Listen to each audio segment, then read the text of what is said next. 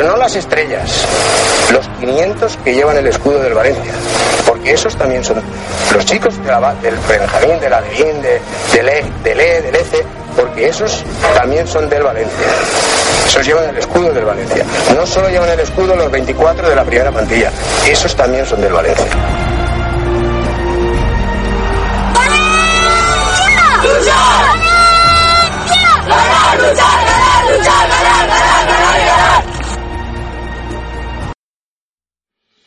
Parece que me flechaste con tu forma de jugar y siento que le apuntaste a mi corazón. Recuerdo aquellos momentos en los que te vi brillar. Tú siempre ¿Qué tal? Muy buenas, bienvenidos a Rotum Mestalla, bienvenidos a la sintonía de la academia en la troncha deportiva, como cada viernes, como cada semana, toda la actualidad de la cantera valencianista, con todos ustedes contándoles lo que ha pasado esta semana en, lo que va a ser el futuro, desde luego, del fútbol valenciano y del fútbol nacional. El Valencia Mestalla perdió el duelo de filiales de este pasado miércoles frente al Fútbol Club Barcelona B en el mini estadio de Barcelona. Lo hizo pese a adelantarse por 0 goles a 1 y sin embargo remontó el equipo culé gracias a dos tantos de Dani Romera. Hablaremos de ese partido porque Valencia Mestalla había conseguido ya la victoria el fin de semana 4-1 frente al Gabá, pero no consiguió llevarse ese duelo de filiales. Contaremos a todos, les contaremos todo lo que dio de sí ese partido, el discurrir del choque y el por qué el Valencia acabó por no llevarse la victoria en el mini estadio. Esa es una de las malas noticias de la semana. La otra es la derrota del Cadete B frente al San José, que hace que el San José sea líder de la liga y el Cadete B que ve relegado a una posición menor en un duelo que va a ser sin duda clave para el final de temporada. Y la noticia positiva en este caso, las victorias del Infantil A y del Cadete A en un campo complicado como es el del Roda y un auténtico golazo, un gol olímpico de Fran Pérez, el extremo derecho del Cadete Fundación que venció 0-3 frente al Torre Levante y vamos a contarles cómo fue ese gol porque la Taroncha Deportiva estuvo presente en ese partido y tiene la crónica como cada semana en la Deportiva.es. Ha habido selecciones esta semana, hubo convocatoria a principio de la misma y el miércoles hubo tanto del, de la sub-16 como de la sub-18 partido frente al Benidorm. Les hablaremos de esos encuentros. Y además la noticia en forma de investigación, en forma de... Eh, gráfico que ha salido esta semana acerca de qué canteras nutren más al fútbol profesional actual. Y el Valencia está en el top 20 les diremos en qué posición está a qué distancia está de los de arriba y si en un futuro podría adelantarles o no el Valencia, la Academia de Valencia al resto de canteras del mundo. Con todo esto y mucho más hasta que ustedes crean conveniente y con toda la información de la Taroncha Deportiva aquí en la décima edición de la temporada de to Mestalla. te digo, mami linda, vente para acá. Tú sabes que tú tienes lo que me gusta. Me piensa la cabeza, te quiero besar. Tú eres mi mamacita.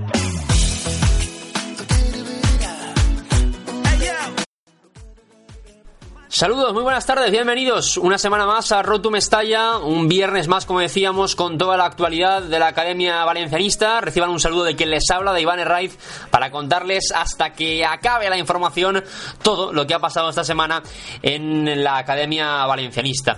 Empezando, sin duda, por la noticia más próxima al día de hoy y por la noticia más relevante de la semana, que es, sin duda, la que concierne al máximo representante de la Academia Valencianista, al Valencia Mestalla, que la pasada semana, el pasado fin de semana, mejor dicho, en el partido habitual que suele jugarse semana tras semana, el Valencia Mestalla conseguía la victoria por cuatro goles a uno frente al Gabá. No obstante, ha habido en el grupo tercero de Segunda División B jornada intersemanal y esa jornada intersemanal es la que ha perdido el Valencia Mestalla frente al Fútbol Club Barcelona B. En un partido en el que se disputaba en el mini estadio que televisaba la televisión oficial del Fútbol Club Barcelona y que acababa con esa victoria 3-1 del Barça B, pese a que se adelantaba el Valencia Mestalla de Curro Torres con un tanto de Ariday, que marcaba su séptimo gol durante la temporada. Un Valencia que empezaba el partido en los primeros compases viendo cómo le dominaba el Barça, revirtió esa situación gracias al juego de medio campo del, del Valencia Mestalla, sobre todo en los, en los pies de, de Kim Araujo, de, Carlos Soler, dando esa velocidad al juego. Y en ese momento llegó el 1-0 por parte del Valencia Club de Fútbol, o mejor dicho, el 0-1 por parte de Aridai, que daba esperanzas al equipo valencianista de poder irse de Barcelona líder eh, del grupo tercero de Segunda División B. No obstante, haciendo un alarde de similitud, de comparación con el partido que había disputado tanto el Valencia como el Barcelona, el primer equipo, en Mestalla, semanas antes, el empate a uno del Fútbol Club Barcelona llegó en un claro fuera de juego del futbolista del equipo culé. Un lanzamiento desde la frontal del área que golpeaba a un futbolista del Barcelona B que estaba en el suelo tumbado, que desvió la trayectoria del balón. No es que saltara por encima del balón, sino que desvió la trayectoria del balón, engañó completamente a Antonio Sivera y situaba el empate a uno del marcador que probablemente fue el punto de inflexión en el partido para que el Barcelona diera la vuelta al mismo y cambiara la cara del conjunto culé de cara al, encuentro. Ya en la segunda parte, el Mestalla de Curro Torres salió enchufado, es verdad que salió enchufado, pero el gol, el 2-1, el tanto de Dani Romera, acabó por sepultar al equipo valencianista que lo intentó, pero ya cuando estaba atacando a la desesperada, con un equipo muy abierto y a tumba abierta, al final el Barça acabó marcando el, 3-1 por parte de Dani Romera y acabó llevándose el partido, que hace que el Barcelona B esté ahora mismo líder de la categoría en eh, Segunda División B. El grupo tercero está líder con 25 puntos, segundo el Alcoyano con 23, tercero el Valencia Mestalla con 21 y cierra la promoción de ascenso el Hércules con 20. Lo cierto es que el Valencia Mestalla lleva 12 partidos jugados, 6 ganados, 3 empatados y 3 perdidos. No son ni mucho menos malas cifras las del equipo de Curro Torres que está tercero, probablemente impensable a principio de temporada, aunque el equipo que se hizo sí que estaba, bueno, eh, digamos, confeccionado para poder estar ahí arriba, principalmente por la combinación y esa, ese binomio entre juventud y experiencia que está llevando el equipo de Curro Torres al éxito después de 12 partidos de, liga. Son 20 los equipos que hay en este grupo tercero de segunda división B, por tanto, al igual que en primera división, son 38 jornadas y a falta de 26 por jugarse, llegando ya casi a la mitad, quedan 7 partidos para llegar a la final de la primera vuelta. El Valencia Mestalla sigue manteniéndose ahí arriba, sigue sin desinflarse y tiene otra prueba de fuego este fin de semana frente al y cosa de lo que eh, luego hablaremos largo y, y tendido. Pero efectivamente, decíamos, el Valencia Mestalla sigue ahí arriba aún teniendo en cuenta la dificultad, y los propios compañeros de, de Barcelona Televisión lo comentaban en la transmisión del partido, teniendo en cuenta la dificultad que tienen los filiales para mantenerse ahí arriba en un grupo tan complicado como el grupo tercero de Segunda División B. Equipos que tienen mucha experiencia, que hacen equipos para subir a Segunda División B, que tienen presupuesto probablemente inferior a los filiales, pero que pese a la experiencia eh, con la que cuentan, o mejor dicho, por culpa, gracias a la experiencia que, que atesoran en sus filas, hacen que se lo ponga muy difícil a los filiales, chavales jóvenes que en su mayoría buscan, fundamentalmente los filiales, que salgan futbolistas hacia el primer equipo, no tanto ascender, no tanto hacer buenos papeles en liga, y pese a todo, tanto el Valencia Mestalla como el Barça B lo están haciendo. Años anteriores, por ejemplo, lo había hecho el Villarreal B, que ha llegado hasta en segunda división. Incluso el Barça B, también ha estado en segunda división. Y oye, esperemos que el Valencia Mestalla esté este año en, segunda división, el próximo año, quiero decir. Sería algo magnífico para, para el Valencia. Y uno de los objetivos a largo plazo que situaba José Ramón Alessán con su llegada a la rueda de prensa en, en, la, en la ciudad deportiva. Teniendo en cuenta, eso sí, ojo, que el objetivo máximo, y esto lo va a decir siempre Alessanco, y al final es el objetivo máximo que tiene una cantera, una academia, es el de llevar, nutrir futbolistas al primer equipo. No es el objetivo primordial de subir a segunda división, pero si sube y suena la corneta, pues oye, lo mejor eh, que podría encontrarse en el camino el Valencia-Mestalla, que como digo es el partido más reciente del que estamos hablando, esa victoria 4-1 frente, eh, perdón, esa derrota 3-1 frente al Barça B, pero el sábado ya había conseguido la victoria por 4 goles a 1 en la jornada decimoprimera, lo cual hacían que fuera al partido con la posibilidad de ponerse líder de la categoría si hubiera conseguido los 3 puntos frente al Barça B. Ahora mismo son 4 los puntos en los que distancia el equipo culé al filial valencianista. Eso fue el partido del Valencia-Mestalla. Mm, uno de ellos, digo, la derrota por tres goles a uno, el otro la victoria por cuatro goles a uno frente al Ebro, pero para completar el resto de partidos de lo que fueron los choques de la, de la pasada semana, hay que centrarnos en el resto de, como digo, competiciones, el resto de categorías y vámonos a hablar en primer lugar de la categoría juvenil. Lo destacábamos en la entrada, en el sumario, la victoria meritoria por ser el rival que era del Valencia, del juvenil a Valencia valencianista frente al Real Murcia por tres goles a cero en la ciudad deportiva de Paterna. Los goles, los anotados por eh, Marco Farisato, que es uno de los máximos goleadores de, de la cantera, por eh, Pedro Pereira y por Julio Peris. Fueron esos, esos goles, esos tres goles que aupaban al juvenil valencianista con tres puntos más y que ello les permite estar ahora mismo líderes de la clasificación con 26 puntos, igualados a, a puntos con el Villarreal, con el juvenil del Villarreal y tres por delante del Levante Unión Deportiva, del juvenil del Levante, ya saben, aquel choque que les contamos hace apenas unas semanas, el 9 de octubre precisamente, ese duelo entre el juvenil de Valencia y el juvenil del Levante, que se mantuvo en empate hasta el final, acabó el partido en tablas, pero la jornada posterior a ese partido, el Levante perdió el choque y por tanto eso hace que con la única derrota en toda la temporada, el Levante se descuelgue de ese trienio que había ahí arriba, trienio eh, líder que había arriba en la clasificación de, División de Honor y ello haga que el Levante esté tres puntos por detrás del Juvenil de Valencia y del Juvenil del Villarreal. Luego pasaremos, evidentemente, como cada semana, a detallarles al final del programa cuál va a ser el rival y el partido del Juvenil este próximo fin de semana. Mientras tanto, el Juvenil B jugó también la pasada semana, evidentemente, y consiguió la victoria fuera de casa, también meritoria esa victoria por el escenario, en este caso fue en Puerto de Segundo, frente al acero. La victoria por un gol a tres del equipo de Javi Sánchez. Consiguió, como digo, esa victoria que ahora mismo lo que hace es auparle al liderato de la clasificación. Los goles de Franco Cortijo, de Martín La Peña y de Pablo Jiménez que hacen efectivamente que el juvenil B esté líder en solitario con 27 puntos, seguido únicamente del Torrelevante con 25 y el Villarreal con 23. Eso en Liga Nacional Juvenil.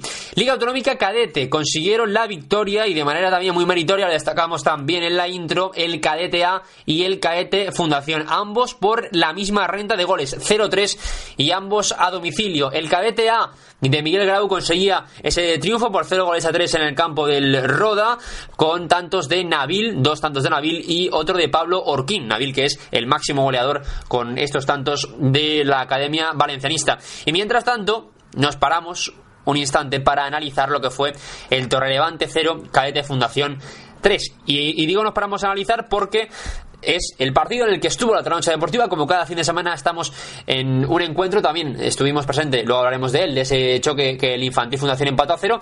Pero hablando del Cadete Fundación, esa victoria por cero goles a tres, con los tantos en dos ocasiones de Víctor Yadó y el otro de, de Fran Pérez, ese gol olímpico que ahora destacaremos. El partido que comenzaba igualado, con un trolevante muy metido atrás, con un repliegue muy, muy férreo que dificultaba el juego de Valencia, ni Ferhat ni, ni Osar conseguían, conseguían crear juego por el, por el centro, tenía que caer en ocasiones Ferhat a la banda para intentar sacar ese, ese balón. Decidió el técnico Emerson Esteve dar sustitución a Oscar Domenech por un cambio táctico en el minuto 27 y dar entrada a Geray Pastor. Cambió el centro del campo con doble pivote, con tres hombres arriba para intentar dar eh, más velocidad al juego y fundamentalmente buscar más profundidad con más presencia arriba, eh, quitando gente del centro y metiendo más presencia arriba y ello pues al final acabó con el gol de Fran Pérez, un tanto de Fran Pérez que viene precedida de una viene precedido el tanto de una jugada espectacular del propio Fran Pérez. Se luce en esos minutos, Fran Pérez cogió la pelota en banda derecha, tiró una espectacular elástica al lateral izquierdo del Levante, el golpeo con la izquierda que tocó el portero, se marchó a córner y en ese lanzamiento de esquina el gol de Fran Pérez que fue un gol olímpico, el que suele llamarse gol olímpico, gol directo desde el córner y daba ese 0-1, probablemente hasta ahora, si no el mejor de los mejores goles de la academia y probablemente de los mejores goles que veremos durante todo el año en la academia valencianista. Entró por el segundo palo, un auténtico golazo, como digo, de Fran Pérez desde el córner, desde la esquina que ponía por delante al cadete Fundación 0-1 y posteriormente, antes de llegar al descanso, Victoriado ponía el 0-2 eh, en el marcador para hacerlo ya en eh, la segunda parte cuando apenas quedaban unos minutos de juego eh, podía haber marcado, marcado el 0-4 el, cadete de fundación, pero los tantos llegaron de Fran Pérez en el 26, de Victoriado en el 32 antes de llegar al descanso y nada más comenzar la segunda parte marcaba el 0-3 que sentenciaba el partido en un momento en el que el Torrelevante eh, había cuenta de que tenía que remontar, se lanzó tumba abierta hacia arriba y ello pues fue, fue aprovechado por el cadete fundación para poner el 0-3 nada más comenzar la segunda parte y ya durante todo el segundo tiempo con comodidad, pudiendo incluso marcar más goles en las botas de Jordi Escobar, que por cierto dio la asistencia a Victoriado en el último gol y lleva muchas asistencias, no solo goles, lo destacábamos en el artículo que hacíamos en junio del año pasado, mejor dicho, la temporada pasada, en junio de 2016, donde hacíamos en la Trancha Deportiva eh, el, el, el, artículo sobre Jordi Escobar y titulábamos Jordi Escobar un delantero total. Ya saben por qué, porque tanto el año pasado como este está eh, prácticamente líder en, la, tabla de asistencia siendo delantero, pero además no solo de los que juega, sino también de los que hace jugar, en este caso como, como destacamos en ese, en ese artículo. La victoria del Cadete Fundación por 0 goles a 3 como destacábamos. La clasificación en Liga Autonómica Cadete tiene al Cadete A líder con 25 puntos. Segundo, el Villarreal con 21. Tercero, la sorpresa, el Ciudad de Benidorm con 19. Cuarto, empatados a puntos todos, Caete Fundación del Valencia, Levante y Alcira, los tres con 17. El Caete Fundación está cuarto y el Villarreal segundo. Este fin de semana se enfrentan en la ciudad deportiva de Paterna. Luego lo ampliamos porque la Tancha Deportiva va a estar presente en ese encuentro, tanto ese encuentro como el de la categoría infantil. Pero antes de irnos a la categoría infantil, a la Liga Autonómica Infantil, hay que destacar también la derrota, en este caso, del el cadete B, la única derrota que experimentó la pasada semana la Academia Valencianista y lo hizo en casa, en la ciudad deportiva, por un gol a dos frente al San José, en un partido en el que el cadete B valencianista tuvo dificultades ante lo que fue la superioridad mmm, manifiesta, por así decirlo, del San José en cuanto a juego se refiere durante todo el partido.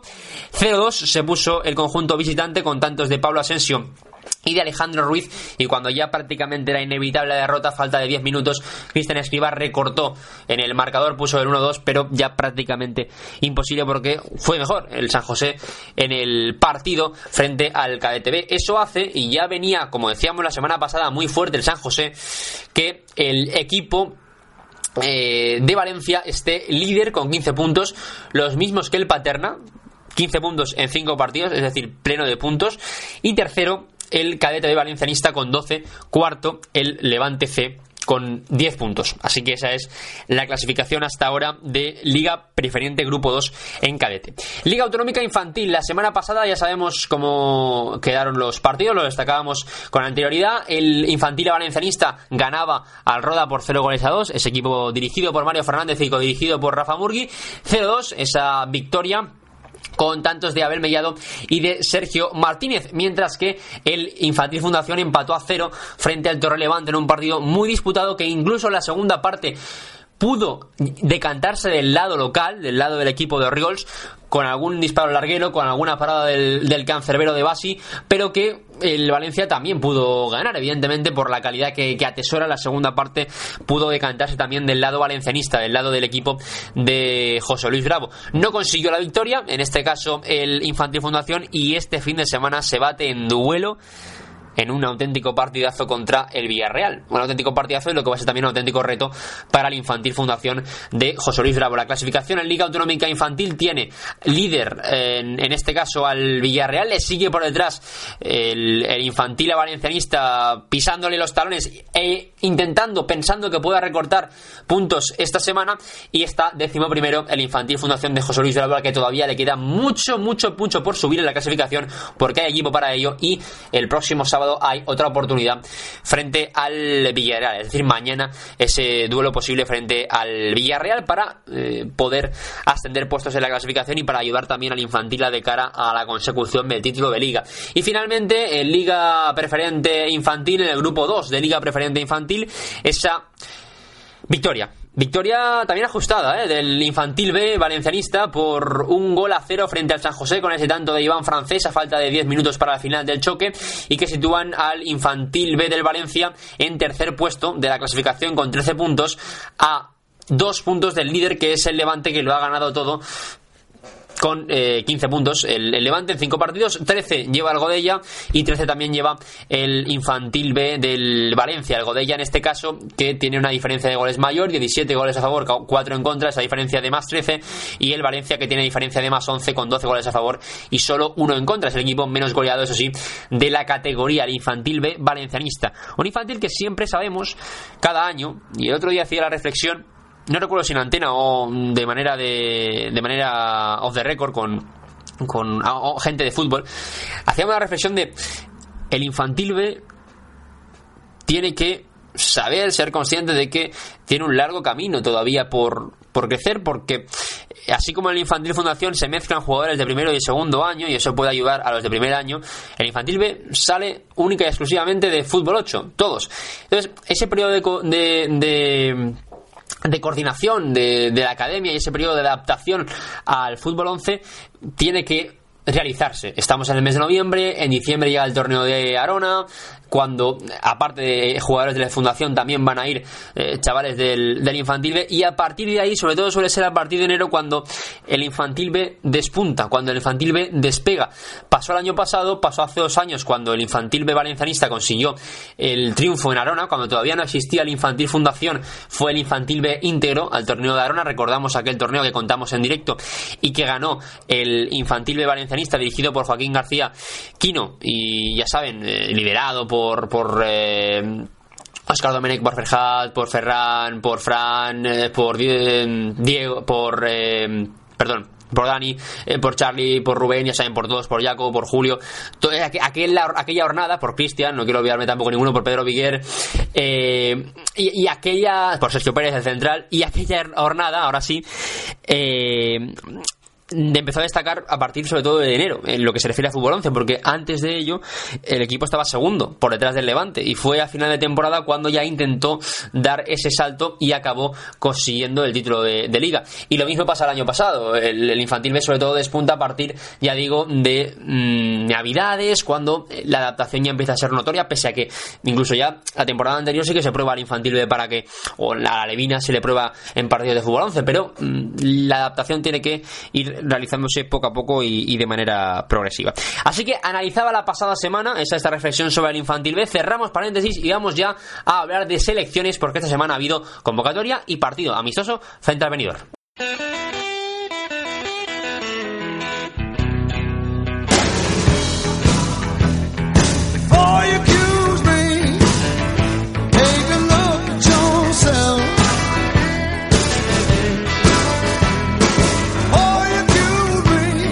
Seguimos en Rotum Estalla con este temazo de fondo, hablándoles de la actualidad, de la cantera valencianista, de la academia. Fíjense que ya incluso con el tema me desvío. Eh, hablando efectivamente de, la cantera, de la academia valencianista y de las selecciones que eh, han jugado este, esta semana, tanto la selección cadete como la selección juvenil, es decir, la, la sub-16 y sub-18 respectivamente, empezando por la sub-16 que fue integrada por estos jugadores del Valencia, del cadete A como del Fundación. Pablo Gozálvez, Xavi Estasio, Víctor Lladó, David Menargues y Vicent Gil. Esos fueron los integrantes de la sub-16 que acudieron, en este caso, o del Valencia que acudieron a la sub-16 y consiguieron la victoria por 0 goles a 7 frente al Ciudad de Benidorm. Esa victoria, digo, por 0 goles a 7 frente al Ciudad de Benidorm juvenil, no el Ciudad de Benidorm cadete, que está tercero en la clasificación, sino frente al Ciudad de Benidorm juvenil. Consiguieron la victoria por 0 goles a 7 con tantos de victoriado y de Pablo Gozálvez, que anotaron un gol cada uno en esa victoria 0-7 de la selección valenciana sub-16 frente al juvenil del el, eh, Benidorm, ante el juvenil del Ciudad de, de Benidorm. Mientras tanto, el, eh, la selección valenciana sub-18 no pasó, en este caso, de la derrota por 3 goles a 2. Cayó frente al Benidorm Club Deportivo del grupo cuarto de regional preferente y lo hizo, como digo, por 3 goles a 2. Una selección sub-18 esta, la selección juvenil de la, de la Comunidad Valenciana, que eh, contó con los siguientes futbolistas del Valencia, con Vicente Esquerdo, con Ferran Torres, del que hablábamos hace unas semanas como el extremo ideal, y de Julio Peris, que anotó este pasado fin de semana con el Juvenil B, con su respectivo equipo. Así que esa victoria, por una parte, por 0 goles a 7 del... De cadete, de la selección cadete, de la selección, de la selección valenciana sub-16 frente al juvenil de Ciudad de Benidorm y por su parte el juvenil, el sub-18, que también se enfrentó a un juvenil, en este caso el del grupo cuarto, eh, perdón, no de un juvenil, sino ante el equipo amateur de regional preferente, del grupo cuarto de regional preferente, ese choque que perdió 3-2 eh, la selección sub-18 frente al Ciudad de Benidorm en, la, en el grupo cuarto de regional preferente. Esos dos partidos de las selecciones que ya les hemos detallado los futbolistas que fueron convocados con las selecciones respectivamente. Y hay que destacar también, lo decíamos, ese estudio publicado esta semana en el cual decíamos que el Valencia había sido fijado entre el top 20 de las escuelas que más eh, que con más futbolistas nutren al panorama eh, futbolístico profesional actualmente. Y el Valencia, como decíamos, estaba situado entre los 20 primeros. Hay que decir que en ese estudio el Real Madrid está líder con 41 futbolistas en total. Es decir, aquí hace la distinción entre jugadores que nutre el equipo a el fútbol español y jugadores que nutre el equipo a el fútbol internacional. En este caso, el Real Madrid está líder con 7 jugadores al fútbol nacional y 34 al fútbol internacional. En total, 41 futbolistas actualmente profesionales que han salido de la cantera del Real Madrid. El segundo es el Barcelona, con 7 en el panorama nacional, 30 en el panorama internacional. En total 37, 4 menos que el Real Madrid. Tercero para completar el podium está el United, con 34 en total. Quinto, el Atlético de Bilbao y la Real Sociedad, ambos con 25. Y el Valencia está en la decimosexta posición, empatado con el Toulouse, el Montpellier y el Milán, con 19 futbolistas en el fútbol profesional salidos de la cantera valencianista. 5 en el eh, panorama nacional y 14 en el panorama internacional, que han pasado al menos por la cantera valencianista. Ese es el estudio que se publicaba esta semana y que reflejaba lo que es de momento esa posición del Valencia en zona decimosexta, realmente decimoctavo, ¿no? Pero que se puede mejorar todavía lejos de la cifra del Real Madrid, sería duplicar la cifra que actualmente nutre el Valencia de jugadores del fútbol profesional, pero teniendo en cuenta la proyección que está intentando implantarse, pues oye, ojalá. Y teniendo en cuenta lo que les contamos cada semana, de que hay material hay materia prima, hay futbolistas, hay chavales con mucha ilusión y chavales con mucha calidad que pueden, que pueden conseguirlo. Y por eso se lo contamos aquí. Es el futuro, se lo decimos, el futuro de, del Valencia, el futuro de la selección española, el futuro de la Liga Española, el futuro del fútbol mundial, futuro de todo esto el futuro de este tinglado, el futuro de este deporte o tinglado, no sé si ahora es mejor o más conveniente llamarlo tinglado o deporte. Podríamos salir una encuesta para, hacerlo, pero vamos, vamos sin tiempo. Eh, y, efectivamente no es el futuro. Y ojalá el Valencia consiga acortar en un futuro estudio la diferencia que tiene con equipos como el Real Madrid, como el Barça y, ojo, destacable, Atlético de Bilbao y Real Sociedad que cuidan mucho lo de la casa. Eso ya lo saben. Cuidan mucho de la casa. De hecho, si nos fijamos en, en el dato del Atlético de Bilbao y la Real Sociedad, en, lo que se refiere a nutrir a la Liga Española y a nutrir fuera, son los equipos que más nutren a sus respectivos a sus respectivas ligas, a sus respectivos países. El Atlético Club de Bilbao es el que más, con 17 jugadores de su cantera que juegan actualmente en la Liga Española. La mayoría en el propio Atlético de Bilbao, que eso sí que es meritorio. Y para otras ligas, 8 y la, y la Real Sociedad 16 en Liga Española y 9 fuera. Eh, luego el siguiente que encontramos con más jugadores en, liga propia, en liga eh, del propio país, es el Olympique de Lyon, con 12 jugadores dentro de sus propias fronteras. Así que esos son los datos. A partir de ahí ya ustedes interpreten. Así que comentado esto, vamos ya a analizar lo que va a ser este próximo fin de semana, porque hay mucho y muy bueno fútbol en la Academia Valencianista.